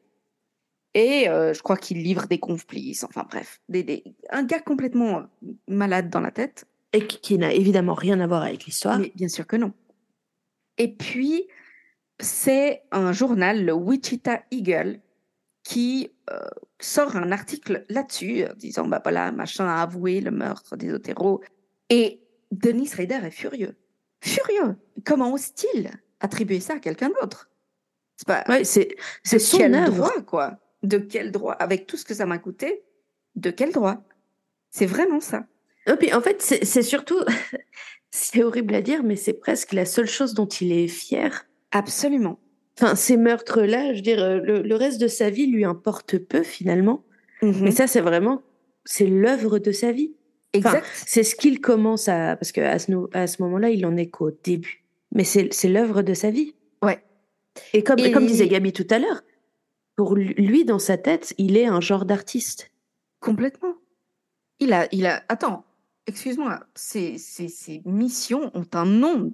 Comment? L'autre style euh, admettre des choses euh, comme ça si facilement. C'est pas lui qui a travaillé si dur? il n'a pas travaillé dur. Et c'est là où va commencer la l'échange, la, correspondance entre Denis Rader et les médias et la, et la police réellement. C'est à partir de cet événement. En fait, euh, donc on est toujours en octobre, le directeur de la rédaction du journal, le Wichita Eagle, reçoit un appel téléphonique anonyme d'un homme qui dit avoir déposé une lettre qui dit toute la vérité. Il dit la vérité sur le, le, meurtre de la famille Otero. Voilà. Euh, qui est dans les pages d'un livre d'ingénierie à la bibliothèque municipale de, du Wichita, de, de, Wichita, de la ville. Le journal euh, préviendra la police. Euh, la police va effectivement chercher ce bouquin, qui est une sorte de, de manuel d'ingénierie et il trouve effectivement la lettre. Et donc une lettre euh, banale tapée à la machine à écrire sur un papier blanc euh, basique, on va dire, enfin, rien de. Euh, alors toi aussi, tu as vu, parce qu'en fait, je me rends compte que j'ai jamais lu une de ces lettres, enfin, j'ai jamais lu un mm-hmm. scan de la lettre. Ouais. Apparemment, c'était bourré de fautes de syntaxe. Oui, alors beaucoup de gens pensent qu'il faisait exprès. Ah, de, parce qu'il y a déjà il y avait des fautes de frappe. Je vous rappelle encore qu'une machine à écrire c'est pas comme un hardy ou delete delete delete. Hein. Là tu, tu pouvais étais bon pour tout recommencer. Et puis ensuite il y avait des fautes de, de syntaxe et tout, mais de, de ce qu'on dit beaucoup de, de, de, gens qui ont analysé euh, l'histoire, c'est que lui parle très bien, s'exprime très bien, euh, donc il pense qu'il faisait exprès de pour justement détourner l'attention un petit peu. Parce que j'ai pas vu, euh, tu sais, de texte tiré directement de ses mémoires. Mmh je sais pas, est-ce que dans ses mémoires, il écrivait bien, du coup? Ça, je sais pas. Moi, ce que j'ai vu, c'est les, textes de ses lettres. Euh, et effectivement, il y avait des fautes euh, stupides. Et d'ailleurs, trop stupides, je dirais. Mmh. Trop, trop bêtes pour être trop fait exprès, des, ouais. des vraies fautes, en fait. alors, de ces, de ces lettres, de cette lettre, bon, il écrit simplement que il dit des choses que du style euh, c'est pour faire économiser l'argent des contribuables et pour faire euh, économiser votre temps. Ce qui est très ridicule de dire ça mais bon le, le, le, principal donc il décrit le meurtre des Otero avec pas mal de détails que seul euh, l'assassin véritable aurait pu savoir. Donc parce que il y a même des détails que dont certains enquêteurs n'étaient pas au courant. Exact. Et, et là donc pour eux c'est très très clair que la personne qui a écrit ça c'est effectivement le meurtrier euh, de la famille Otero. Et donc que ce bonhomme, euh, ce Gary truc, euh, n'a rien à voir avec ça. Il a à voir avec d'autres choses et il est complètement taré et il devrait être enfermé. Mais c'est pas lui qui s'est occupé de la famille Otero. Alors, il essaye de, de, trouver des excuses aussi un peu. Oui, il essaye de se disculper beaucoup. Beaucoup. Il, parle dit qu'il a un monstre en lui. Hein. ouais, voilà, mhm. c'est ça. C'est et que et, mais, alors il, il, essaie de se trouver une excuse, mais il prévient déjà qu'il y aura d'autres victimes. Oui. Alors, en fait, lui, ce qu'il dit, c'est je peux pas hein. arrêter. Je peux pas arrêter, c'est pas moi. Donc je peux pas arrêter. Il leur souhaite bonne chance pour l'attraper. Ouais. en fait, littéralement en anglais, il dit euh, good luck hunting, donc bonne chance pour la chasse. Voilà. Et alors, dans cette lettre, il y aura un postscriptum qui est le postscriptum qui, qui finalement est. Alors, ils, disent il est passé à la postérité. C'est surtout c'est le postscriptum qui va rester dans les annales comme étant le truc le plus terrifiant que, tu puisses recevoir dans ce sens-là. Et je, je, vais vous le lire. C'est euh, alors merci euh, Wikipédia pour la traduction en français. Il met PS Puisque les tueurs sexuels ne changent pas leur mode opératoire ou ne peuvent pas le faire par nature, je ne changerai pas le mien. Mes mots de code seront les ligoter, les torturer, les tuer. BTK. Vous voyez, il est à nouveau en moi. Ils seront sur la prochaine victime. Alors BTK, parce qu'en anglais, bind them, bind them, torture them, kill them. Ligoter, torturer, tuer. Voilà. Et c'est c'est resté ce, ce, petit, ces petites phrases qui sont bêtes, hein, parce que c'est juste pour leur dire, bon, la prochaine fois, ce que je vais faire, c'est que je vais laisser ces mots de code comme ça, vous saurez que c'est moi, et vous ferez le lien. Ça a l'air tout bête, mais c'est terrifiant. Et c'est surtout la première fois qu'il y a un tueur en série, ça, se, comment dire, se donne son propre nom. Oui, absolument. D'habitude, c'était les journalistes, souvent, ou parfois la police, mais c'était plus rare, qui donnait des petits noms aux, meurtriers ou aux tueurs en série. Là, c'est la première fois que lui euh, s'auto-proclame, se donne son propre nom et celui que, qui veut qu'on utilise. Et à partir de là, euh, on, tout le monde l'appellera BTK. Et d'ailleurs, beaucoup de gens qui connaissent l'histoire de BTK ne se souviennent souvent pas de son vrai nom. Hein, Denis Rader, euh, beaucoup de gens ne savent pas qui c'est. Oh, mais ça, c'est souvent le cas. Tu connais le nom du serial killer. Enfin, tu connais le nom de scène, pardon, à défaut d'une meilleure expression. Tu connais le nom de scène du, du tueur, mais pas forcément son vrai nom. Ça arrive, oui, ça arrive. Ça, ça dépend de qui, euh, je, je, dois dire, mais euh, parce qu'il y a, il y a des noms qui ne sont pas restés vraiment. par exemple, Damer, personne ne se souvient du, du petit nom que lui donnaient les journalistes tout le monde se souvient du nom de Jeffrey Dahmer. Donc, après, ça dépend vraiment du, des circonstances, on va dire. Donc là, là, effectivement, hein, le, la, la chasse s'est lancée pour retrouver ce BTK. Alors, ils vont essayer de,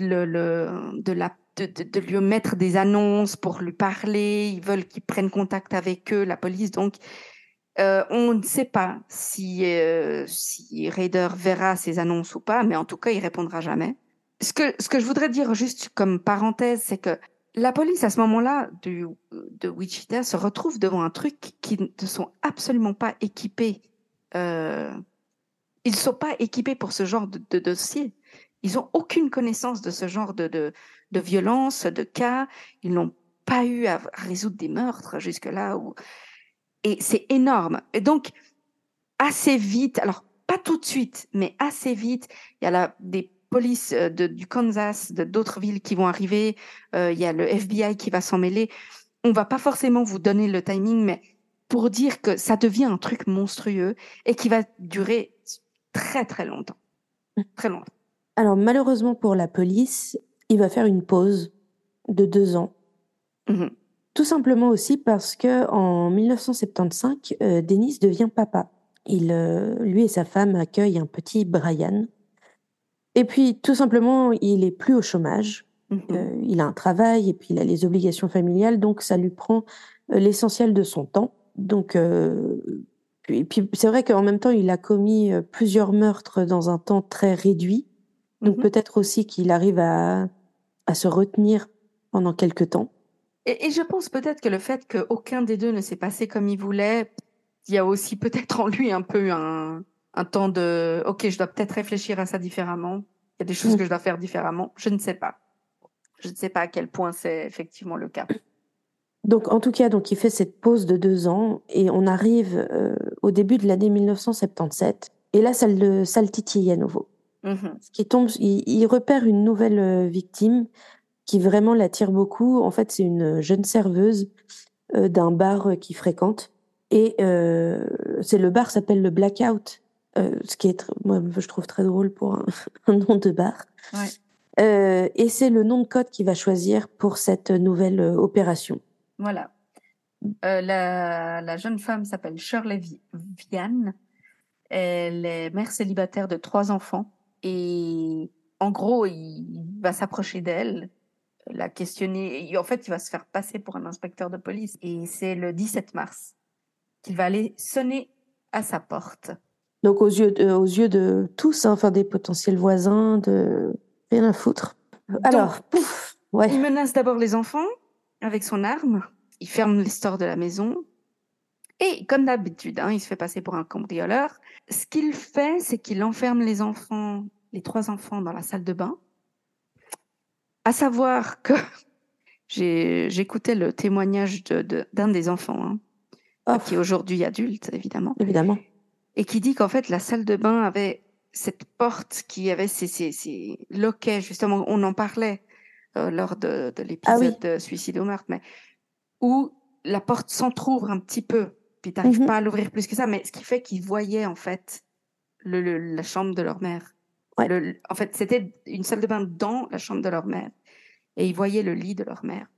Et ce qui est terrible, alors déjà que c'est terrible tout court, mais euh, c'est que ce jour-là, Shirley est, est, est super malade. Elle est au lit, elle a, elle a la grippe, elle a des nausées. Mhm. Elle, elle est absolument pas en état de tenter de se défendre euh, physiquement. Exact. Donc, euh, ce qu'il fait, c'est qu'il l'attache au cadre du lit, euh, toujours en utilisant des bas nylon. C'est vraiment ça, c'est un truc qui revient beaucoup. Il aime les bas, hein. Ouais, les cordes et les bas. c'est ça.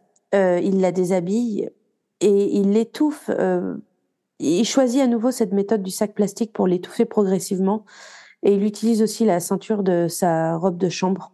À nouveau, alors il ne la viole pas dans le sens, il ne la pénètre pas.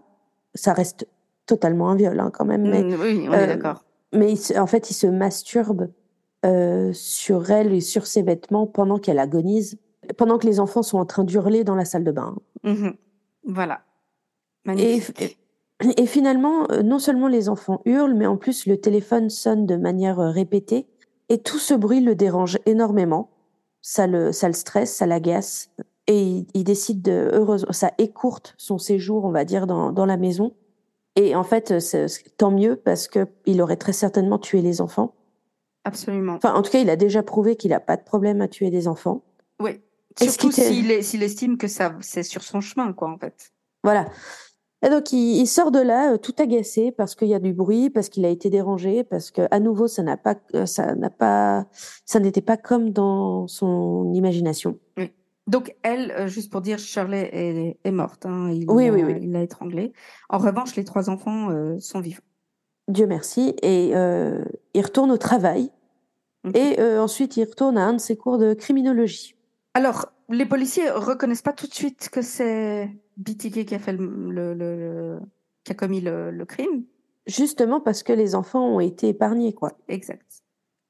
Et, et, et on a, en fait, faut aussi qu'on comprenne dans les années 70, certes, on connaissait le concept de serial killer, Mhm. mais on ne comprenait pas encore toutes les implications euh, et, et aussi toutes les subtilités, et on pensait qu'ils étaient incapables de changer de modus operandi. C'est ça, c'est ça. On s'imaginait que c'était toujours, toujours le même processus, alors que bah, c'est pas forcément aussi simple, en fait. Parce qu'ils ont une vie intérieure assez particulière. Et euh, à nouveau, vu que c'était... Alors là, c'était pas par hasard, parce que c'était quand même un bar où il va, enfin où il était client, mais j'imagine que lui, comme des milliers de personnes allaient dans ce bar, en tout cas des centaines de personnes, euh, et vu qu'il a jamais montré d'intérêt, genre il a pas essayé de la draguer, il a jamais été relou, il lui a jamais parlé, euh, plus que commander une bière, il y a aucun soupçon. Euh, il y a beaucoup de gens du quartier qui sont interrogés. On demande aux enfants de donner une description du tueur, mais euh, ils sont ils sont tous assez jeunes, ils sont en bas âge. Oui, oui, très, très petit. donc, Ouais. euh, voilà, comme on peut l'imaginer, c'est déjà difficile pour un adulte en forte période de stress ou en panique de faire une description correcte de quelqu'un. Donc, ça ne donne rien. Et euh, Denis est libre de continuer à écrire ses petites mémoires Mm. avec des petits poèmes macabres et des, ces jolis petits dessins. Alors là, tu as, vu l'info, c'est terrible, c'est que à ce moment-là, son épouse, ouais. enfin à cette période un peu, elle découvre ça, ouais. Elle, tombe sur ce que lui, il est en train d'écrire. Je me demande où il rangeait ça dans la maison, tu vois. En fait, apparemment, il avait un bureau. Ouais. Il avait un petit bureau pour lui. Puis c'est la vieille famille à l'époque où il y a le bureau de papa et personne ne doit rentrer dans le bureau. Mais euh, elle tombe sur ça et je pense lui, il a réussi à rester super calme et il lui dit juste ah ouais, ok, c'est absolument horrible, mais c'est euh, on en parle dans mon cours de criminologie. Ouais, on parle du meurtrier de Wichita. Donc il parle de lui-même. Hein. Ouais, euh, On parle du meurtrier de Wichita en cours et donc on doit écrire, on doit faire des exercices. Ouais. Essayer de se mettre dans sa peau et tout. Bah, le mec, il lui a jamais donné de raison de douter. Mais c'est ça. Il, suit effectivement des cours de criminologie. Il est tout calme. Il se sent pas agressé par ce qu'elle lui demande. Euh, c'est quoi ça? Ouais. Donc, bah, en soi. Euh, et puis, ce bah, qu'il faut savoir, c'est que c'est un bon mari. Oui. Enfin, je sais pas quelle est la, la, la définition d'un bon mari, mais je veux dire, il l'a jamais frappé, il n'a jamais été violent avec elle, ni avec les enfants. Elle a jamais eu peur de lui. C'est un jamais bon eu peur de lui. C'est un bon papa. J'avais vu une interview de sa fille, adulte aujourd'hui évidemment. Elle me fait de la peine. Mais aucune notion que que son père était qui que ce soit d'autre que son père, quoi. Et il n'était pas du tout sévère, pas du tout méchant ou quoi que ce soit. Un bon gars, quoi. Comme ça. Ils le décrivent comme ça. Donc, euh, il se relance un peu dans un dans une petite lancée. Euh, il se relance dans une lancée, c'est super. Bravo, euh, non, mais c'est vrai que tu vois, comme on disait, en 74, il y a eu la famille Yotero mm. et Catherine et Kevin comme victimes. Euh, là, on est en 77, il y a Shirley, début 77. Et à nouveau, je pense, du fait de la frustration, oui. il se, la même année, il décide d'aller vers une autre victime. Et là, ça va être son meurtre parfait. Mmh pour lui. Oui. Euh, donc c'est en, il commence à suivre donc euh, une jeune femme, une jeune serveuse qui s'appelle Nancy Fox. Il l'épie euh, comme d'hab, hein, note tout dans son carnet. Le nom de code est Projet Queue de Renard, donc Project Foxtail. en référence à la cheve aux cheveux roux. Voilà, et puis aux références à son nom aussi, Nancy Fox. Ah, oui. ah oui, et... Et puis, euh, il va d'ailleurs fouiller sa boîte aux lettres et il va même rentrer par effraction chez elle alors qu'elle n'est pas là pour voler des sous-vêtements. Et euh, c'est le 8 décembre 77 qu'il décide euh, d'aller le soir, cette fois-ci, avec son kit d'intervention euh, chez Nancy Fox. Alors, il prévient sa femme, hein, il dit, je vais rentrer plus tard euh, du travail parce que je dois passer étudier à la bibliothèque universitaire pour euh, mes cours de criminologie. Exact à son habitude, euh, il coupe les fils téléphoniques. Ça deviendra d'ailleurs un signe hein, que les, les, policiers plus tard diront ah mais en fait chaque fois que c'est lui les câbles de téléphone sont coupés à l'extérieur. Donc ça, ça deviendra un truc. Et, du coup, il l'a pas fait pour euh, Shirley et donc euh, le téléphone qui sonnait en plus, ça a dû vachement l'agacer. Cette fois-ci, il s'est rappelé de le faire. Exact. Donc il rentre par la porte arrière comme d'habitude et il va l'attendre toujours dans la penderie de la chambre. C'est d'un, c'est d'un glauque, je te jure. Ouais, je sais, je sais. Elle rentre chez elle vers 21h. Et... Elle n'a pas de frère avec elle. Non, personne avec elle, c'est exactement comme il voulait. Et cette fois-ci, il décide de ne pas utiliser d'arme à feu pour euh, la neutraliser ou pour lui faire peur. En fait, il va simplement euh, sauter sur elle, en gros. Et, euh, et il lui dit, je vais te ligoter, je veux te ligoter, etc., etc. Et puis, euh, il lui dit en fait qu'il veut la ligoter, la violer et prendre des photos. Voilà. Peut-être, on ne sait pas, mais peut-être il lui aurait promis que si elle est, si elle se laisse faire, il, ouais. il la laissera tranquille après, il la laisse. Il laissera vivre en tout cas. Il la laissera vivre. On ne sait pas, mais en tout cas, elle se couche sur le lit et elle se laisse menotter et y attacher. Et comme je pense qu'il a dû lui promettre que. Je pense aussi. Tu te Parce qu'elle était, semble-t-il, et elle n'avait pas vraiment de marque de, de, défense ou quoi que ce soit. Donc, euh, donc elle, euh, comme à son habitude, il retire euh, ses sous-vêtements, il la ligote et commence à l'asphyxier avec une ceinture. Et en fait, c'est là de, la torture, c'est qu'il serre et dessert, serre et dessert pour, pour la voir justement souffrir et agoniser. Et elle reprend conscience et puis recommence son petit jeu, etc. Exact. Et lui, entre-temps, bah, évidemment, il se masturbe. Il finit quand même par la tuer. Hein. Avec un collant. Avec un collant, cette fois-ci. Il semblerait qu'il ait pris des photos. Et, euh, mais ça, on le saura bien après. On Et on reparlera de ces photos hein, plus tard. Mais... Il prend comme euh, trophée euh, quelques sous-vêtements et des bijoux. Et mhm. il part tout content de bah, d'avoir accompli enfin ce qu'il Exactement ce qu'il voulait. Voilà. Voilà. Et ça, sauf que, sauf que, le lendemain matin, personne n'a encore retrouvé la pauvre Dancy. Et lui, il est très énervé que les journaux ne parlent pas du meurtre. Et surtout qu'il ne parle pas de lui, parce que finalement, c'est ce qu'il veut. Hein. Il est là, mais quelle horreur. Et donc, euh, ce qu'il va faire, c'est qu'il va appeler lui-même les urgences euh, pour signaler l'adresse du meurtre et le nom de la victime. Donc, c'est un, on a ce, cet audio hein, que vous pouvez trouver très facilement sur YouTube, euh, où il dit juste, mais très tranquillement, hein, adresse du meurtre et le nom de la victime. Et c'est tout, en fait. Et il repart. Et malgré la présence de plusieurs témoins, euh, il part et personne ne l'a vraiment vu, personne l'a reconnu, euh, rien. Il est insignifiant en fait. exact, exact. Alors, juste qu'on soit clair, c'est que cet événement, même si sur le moment ça va rien donner, il y aura pas de témoins, ça va quand même être un élément clé qui va permettre aux, policiers de comprendre un peu sa mentalité et c'était effectivement un peu une erreur de sa part que de vouloir absolument euh, prévenir la police lui-même parce que finalement c'était uniquement pour qu'on parle de lui uniquement ça. C'est ça son petit désir de célébrité euh. alors, il y aura d'autres meurtres et c'est terrible parce que alors on va quand même vous nommer euh, ces victimes mais dans le sens où le, modus operandi est toujours le même. Alors, on, a la petite liste sous les yeux. Euh, alors, donc là, pardon, on était en 75, en 77. Oui. Il va faire une relativement longue pause. Exact. Puisqu'il ne commet plus d'autres meurtres avant qu'on sache. Mhm, on en parle après.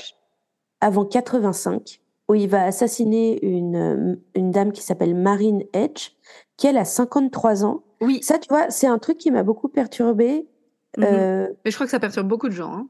Oui, bah, Alors, attends, je continue la liste et puis on en reparle après.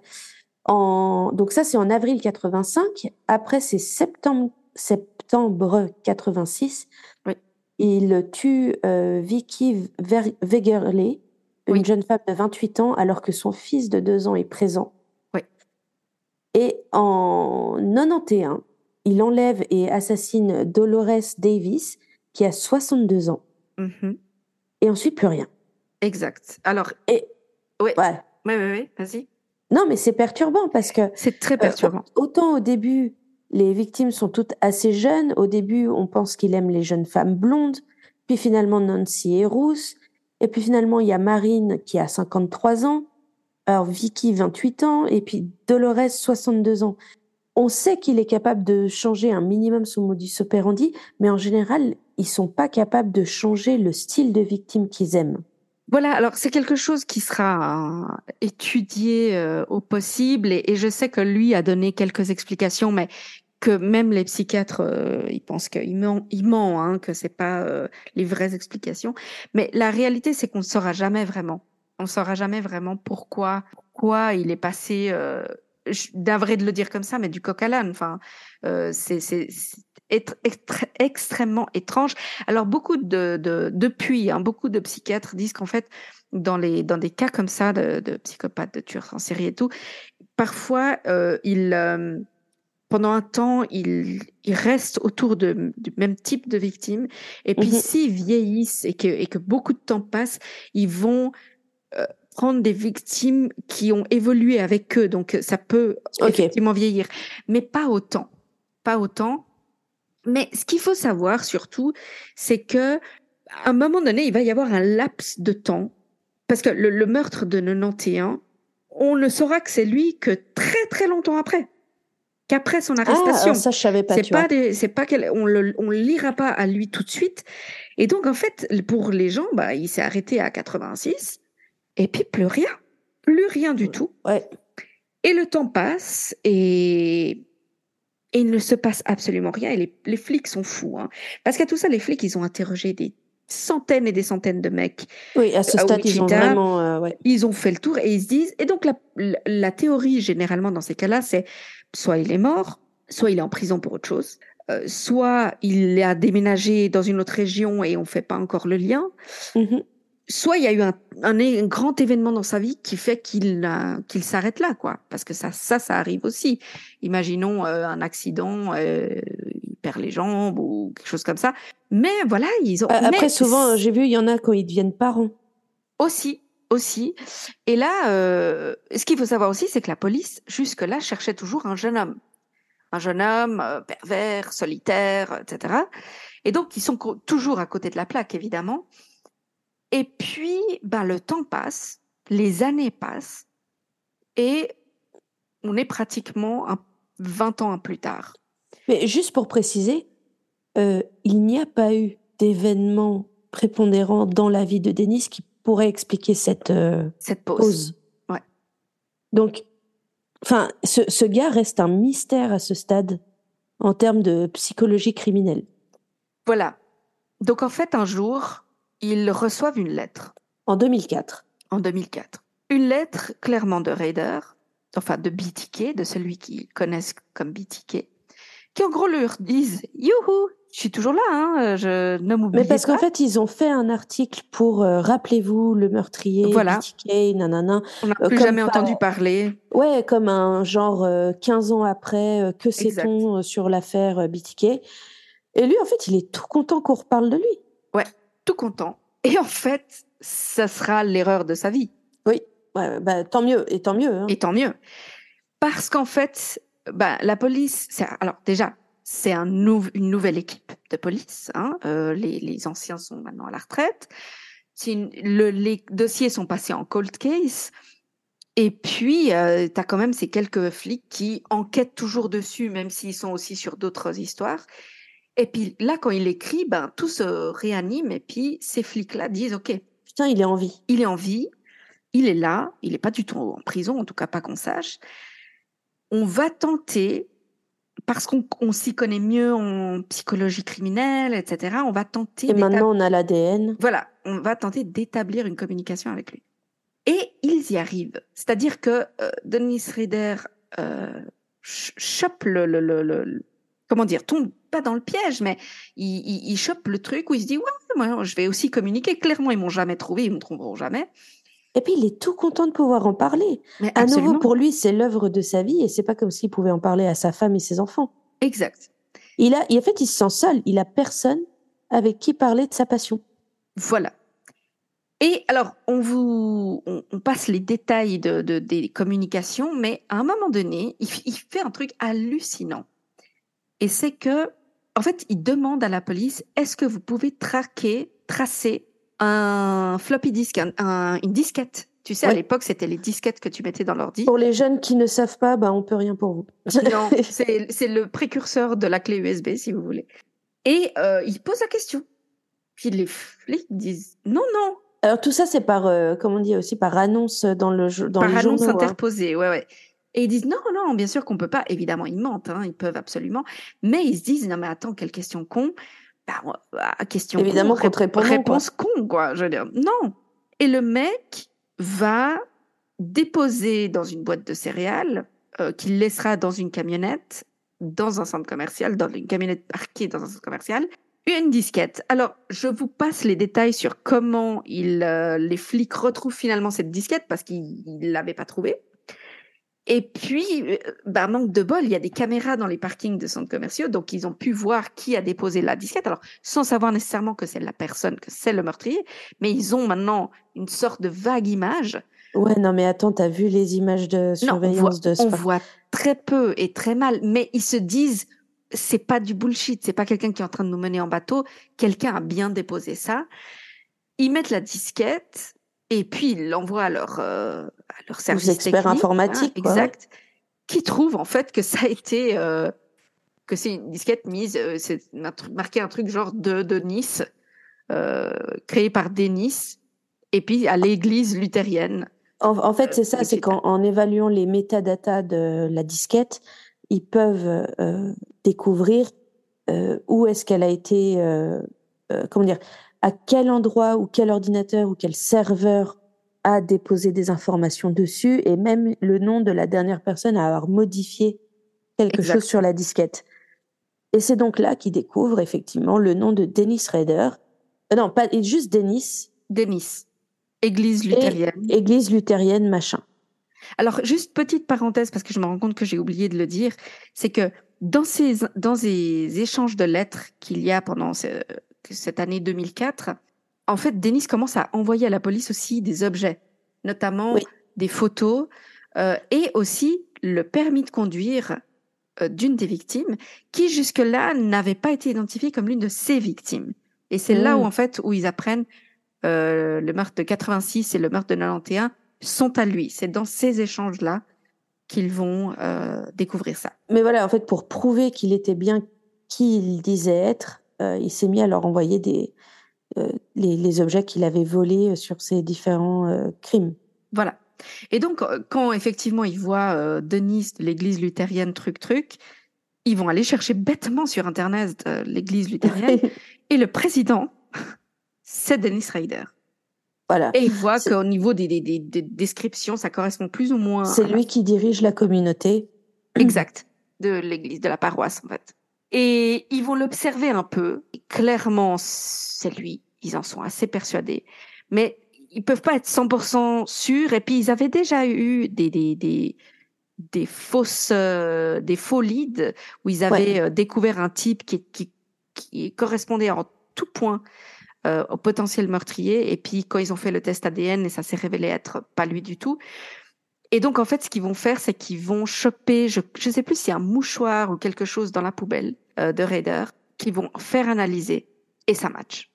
C'est indéniable. C'est indéniable, c'est lui. Et c'est le 25 février 2005, donc il y a moins de 20 ans, hein, qu'il euh, débarque chez, près de chez Denis. Et alors qu'il est dans la voiture, il se fait entourer par d'autres voitures de police et il l'arrête et un des premiers trucs qu'il dira au moment d'être arrêté, c'est Vous m'avez menti. Euh, concernant la disquette, justement, le fait qu'il ah. pouvait tracer une disquette. Je me sens trahi. Ouais. Alors il le dit sans, sans trop d'expression, je dois dire, mais il c'est les premières choses qu'il dira. Il va très vite euh, admettre. Hein. Euh, il va pas vraiment euh, passer son temps fait, à se défendre. Mais c'est surtout qu'ils lui disent, écoutez, enfin, on a le test ADN. Mm. À ce stade, c'est la seule chose dont on a besoin. On va fouiller chez vous, on va trouver les autres choses. Et il trouve tout, hein, Oui, évidemment. Euh, autant tout nous dire. Et en fait, il est tellement content de pouvoir en parler. Parce qu'à tout ça, et la police lui dit, on, lui fait juste un deal, c'est est-ce que vous pourrez dire la vérité aux journalistes? Et la police dit oui. La vérité. Euh, il dit non, je veux que je veux que vous disiez les choses aux journalistes. Je veux que les journalistes parlent de moi. Hum. Et ils ont dit ouais, ok. Et il crache il crache tout. Il n'y a pas de problème. Mais, mais c'est même pas il crache, c'est qu'il il est trop content. Ouais. Tu vois les images de lui euh, en train de. Tu en salle d'interrogatoire. Et il est. Il, c'est que tu vois le même enthousiasme que quelqu'un qui est en train de te parler de, de son hobby. Ouais, absolument. Et là, ouais, puis là, j'ai fait ça, et puis, il est, et puis il parle beaucoup avec les mains, et puis tu vois qu'il mm-hmm. sourit. Enfin, le, le gars, il est, euh, il, il, est, mais ravi. Ouais. Et ça, c'était extrêmement perturbant à regarder. Il est reconnu coupable des meurtres des, de 10 personnes, donc. Il plaide coupable d'ailleurs, hein, en août 2005. Alors, il n'est pas condamné à la peine capitale, à la à peine de mort, parce que ces crimes ont eu lieu avant 1994. Et euh, au Kansas, la peine de mort a été euh, restaurée parce qu'elle avait été euh, abolie. Et puis elle a été ensuite restaurée en 1994. Donc là, pour le coup, il n'est pas condamné à mort mais il est condamné à euh, 10 peines de prison à perpétuité. Il pourra demander une mise en liberté conditionnelle à partir de 2180, autant dire que voilà. Donc même s'il ressuscite, il en a pour un moment. Et donc voilà, il est toujours en prison aujourd'hui. Hein. Euh, alors il est dans une prison de sécurité maximale, là, je sais pas comment ça s'appelle. Dieu merci, oui. Il est en soli il est enfermé en comment tu dis en solitaire là. En, en isolement en isolement. Euh, il a le droit de sortir euh, une heure par jour, euh, tout seul d'ailleurs, sous sur grande surveillance. Il n'a pas donné énormément d'interviews, contrairement à d'autres à d'autres tueurs. Alors, une petite chose sur YouTube, je vous encourage, si ça vous intéresse évidemment, d'aller voir. Ils ont filmé tout son aveu lors d'une audience devant un juge, où pendant 45 minutes, il va décrire tout ce qu'il a fait. Il faut voir, il a zéro émotion sur son visage, hein. zéro mmh. expression, zéro. Il répond juste, c'est des faits oui, non, non, j'ai fait ça comme ça, j'ai fait ça comme ça, ça j'ai fait ça, et j'ai fait ça pour ça, etc. Et c'est d'un c'est d'une malaisance terrifiante, comme il, admet ça sans aucun rien. Il sera donc condamné effectivement, comme il a plaidé coupable, il n'y a pas réellement de procès. Hein. Alors il y a quand même une audience où les, où les familles des victimes peuvent s'exprimer. Mais bon, lui, ça lui fait ni chaud ni froid, tout ça. Hein. Pas du tout. Euh, ça l'intéresse pas, il a l'air ennuyé plus qu'autre chose. Ça a l'air de l'emmerder. Et puis, alors, la seule chose, c'est qu'effectivement, il donnera pas, c'est pas une interview, mais il répondra aux questions de cette psychiatre qui est spécialisée dans les, mmh. la psychopathologie, qui essaye de le comprendre, de comprendre d'où il vient et pourquoi, euh, etc. Et puis, euh, ça, ça a été, alors pas filmé, ça a été, elle, elle a été filmée, mais lui, on l'entend uniquement en audio. Mais c'est les seules choses qu'il dira. Il y aura pas d'interview comme comme disons par exemple euh, Jeffrey Dahmer qui a donné quelques interviews en prison, euh, euh, notre cher Charles Manson qui a mmh aussi donné mmh plusieurs interviews en prison. Lui, ce sera pas son cas. La petite chose très intéressante, quand ils ont fouillé chez lui, ils ont tout trouvé, etc. Alors, tout d'abord, savoir sa femme l'a divorcé immédiatement. Hein, et d'ailleurs, le juge lui accordera le divorce genre accéléré. Ça va être. Euh, mais moi, en fait, moi, j'ai énormément de peine pour sa famille. Ouais. Sa fille, euh, alors son fils euh, se montre peu. Très peu. Mais sa fille, oh, sa vie, elle a été détruite, quoi. Ouais. Mais elle était jeune, elle avait quoi? Elle avait 21 ans, 22 ans? Ouais, ouais, très, très jeune. Elle était étudiante à l'université encore. Mm, mm. Elle a pratiquement dû arrêter sa vie et, et changer de vie, quoi. Complètement. Et elle, elle, dit, mais jamais, elle le dit plusieurs fois en interview, mm. aucun signe n'aurait. il n'y a même jamais eu un potentiel doute, un rien. Ouais. Rien du tout. Et d'ailleurs, elle a plus revu son père depuis sa condamnation. Alors, elle l'a revu récemment. Ah, ça, je savais pas. Mais euh, c'est parce qu'en fait, elle est, elle est très impliquée dans les recherches de la police pour d'éventuelles autres victimes. Mm-hmm. Et elle a accepté de le revoir en prison pour lui demander elle-même est-ce qu'il y en a d'autres? Alors ça n'a rien donné, hein, il me semble, hein, mais, Parce que mais voilà, elle, a accepté de vivre ce trauma pour euh, aider les mhm. victimes. Parce que ce qu'on doit vous dire quand même, c'est que donc quand ils, ils ont tout pris chez lui, ils ont tout regardé, ils ont trouvé ses mémoires, etc. Euh, il y avait beaucoup de photos et des photos de, comme on disait tout à l'heure, d'un homme euh, habillé en femme, euh, ligoté, euh, comme s'il était en train de mourir. Euh, et c'est lui, c'est lui qui se prenait des photos dans des positions pas possibles. Et là, ils ont trouvé. Initialement, ils pensaient que c'était justement son fétiche, hein, que c'était des, des objets qu'il utilisait ensuite pour la gratification personnelle. Ouais. Sauf qu'en fait, au bout d'un moment, ils ont commencé à trouver les photos de lui exactement dans les positions de victimes qu'on lui connaît. Donc, ils ont commencé à se demander, bah, les photos qu'ils ne reconnaissent pas, est-ce que c'est d'autres victimes qu'ils n'auraient pas trouvées ou qu'ils n'auraient pas, pas fait le lien avec lui? Et donc, en ce moment même, hein, l'enquête est en train d'avancer dans ce sens, où ils pensent que dans ces périodes où nous, on croit qu'il a rien fait, eh bien, peut-être qu'en réalité, il y avait d'autres victimes et pour une raison ou une autre, il n'a pas cherché à, ce qu'on en parle ou à, ce qu'on fasse le lien avec lui. On ne sait pas. Donc, une chose qu'il va dire, qu'il va admettre à cette euh, psychiatre qui a, beaucoup parlé avec lui, c'est il va parler de son monstre intérieur et il l'appellera le facteur X, euh, facteur X, qui est réellement euh, cette sorte de personnage intérieur qui enlève toute responsabilité de lui, en fait. Donc, c'est pas de ma faute, c'est le facteur X. Et en fait, ce qu'elle elle dira qui est intéressant, c'est que lui, il pense réellement qu'il est une bonne personne, qui, mais qui a fait de mauvaises choses. Ça veut dire qu'il ne, se voit pas comme une mauvaise personne. Il ne se voit pas comme un criminel. Il se voit comme une bonne personne qui a soudainement commis des erreurs et donc qu'il faut pardonner. Tout simplement. C'est sûr que si c'est juste une erreur de tuer une famille entière et d'autres gens derrière. Euh, ouais. Oh, il a juste fait une erreur. oh, le pauvre. Bon, ça ah. passera, c'est pas grave. Ah, bah, faut avouer à moitié pardonner.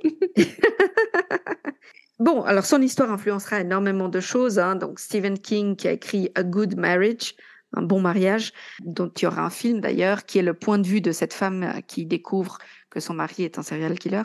Mais quelle horreur. Et puis ben, finalement, parce qu'on arrive au bout là, la maison euh, où vivait la famille est mise aux enchères euh, très vite. Et elle est acquise euh, par divers propriétaires à la suite, mais en fait, ça va devenir un tel bordel de touristes et de curieux qui viennent prendre des photos. Puis les, les, les habitants du quartier étaient vraiment pas bien et donc finalement, en 2007, la municipalité va racheter la maison et va la raser euh, pour qu'il n'y ait plus justement ce genre de conneries. Donc aujourd'hui, vous pouvez pas vraiment aller visiter euh, sa maison.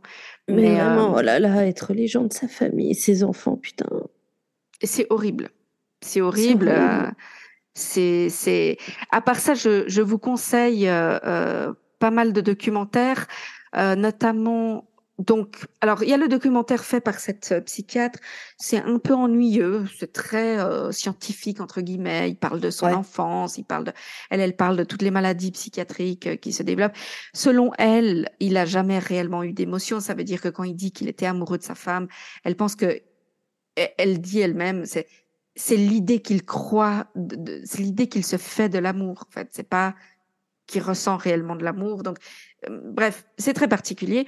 Mais alors, les documentaires qui peuvent être intéressants, il y a un A&E, donc A et E, c'est une chaîne de télé privée euh, euh, américaine qui avait fait un documentaire sur lui que vous trouverez sur YouTube. C'est pas trop mal. Et puis sinon, je vous conseille sur Netflix, il y a cette série Catching Killers. Catching Killers, merci. Et un des épisodes lui est dédié et c'est l'interview des, des, flics qui explique tout le processus d'enquête euh, sur lui. À partir de 2004. voilà. Et, et, même en revenant sur ce que les flics avaient fait avant. Et hum, c'est assez bien fichu. C'est hein. très bien fichu et c'est assez intéressant de voir de leur point de vue comment ça s'est passé. Et puis l'impact psychologique que l'enquête a eu sur eux, sur leur vie de famille, sur. Euh, ouais, absolument, absolument. Et donc, euh, et donc voilà, et puis tellement de familles détruites, hein, parce que le pauvre Kevin Bright qui a survécu à trois balles, euh, qui a perdu sa sœur, euh... les, les, tous les gamins qui ont survécu à la mort de leur mère, euh, les, les gamins au terreau qui restent, qui ont survécu, qui, ont trouvé leur propre famille. Enfin, c'est absolument aberrant et une horreur. Et ce mec, Dennis Rader, c'était le, le, père de famille marié euh, qui avait une vie normale, quoi. Ouais, D'où l'horreur de ce de ce cas, en fait. Clairement.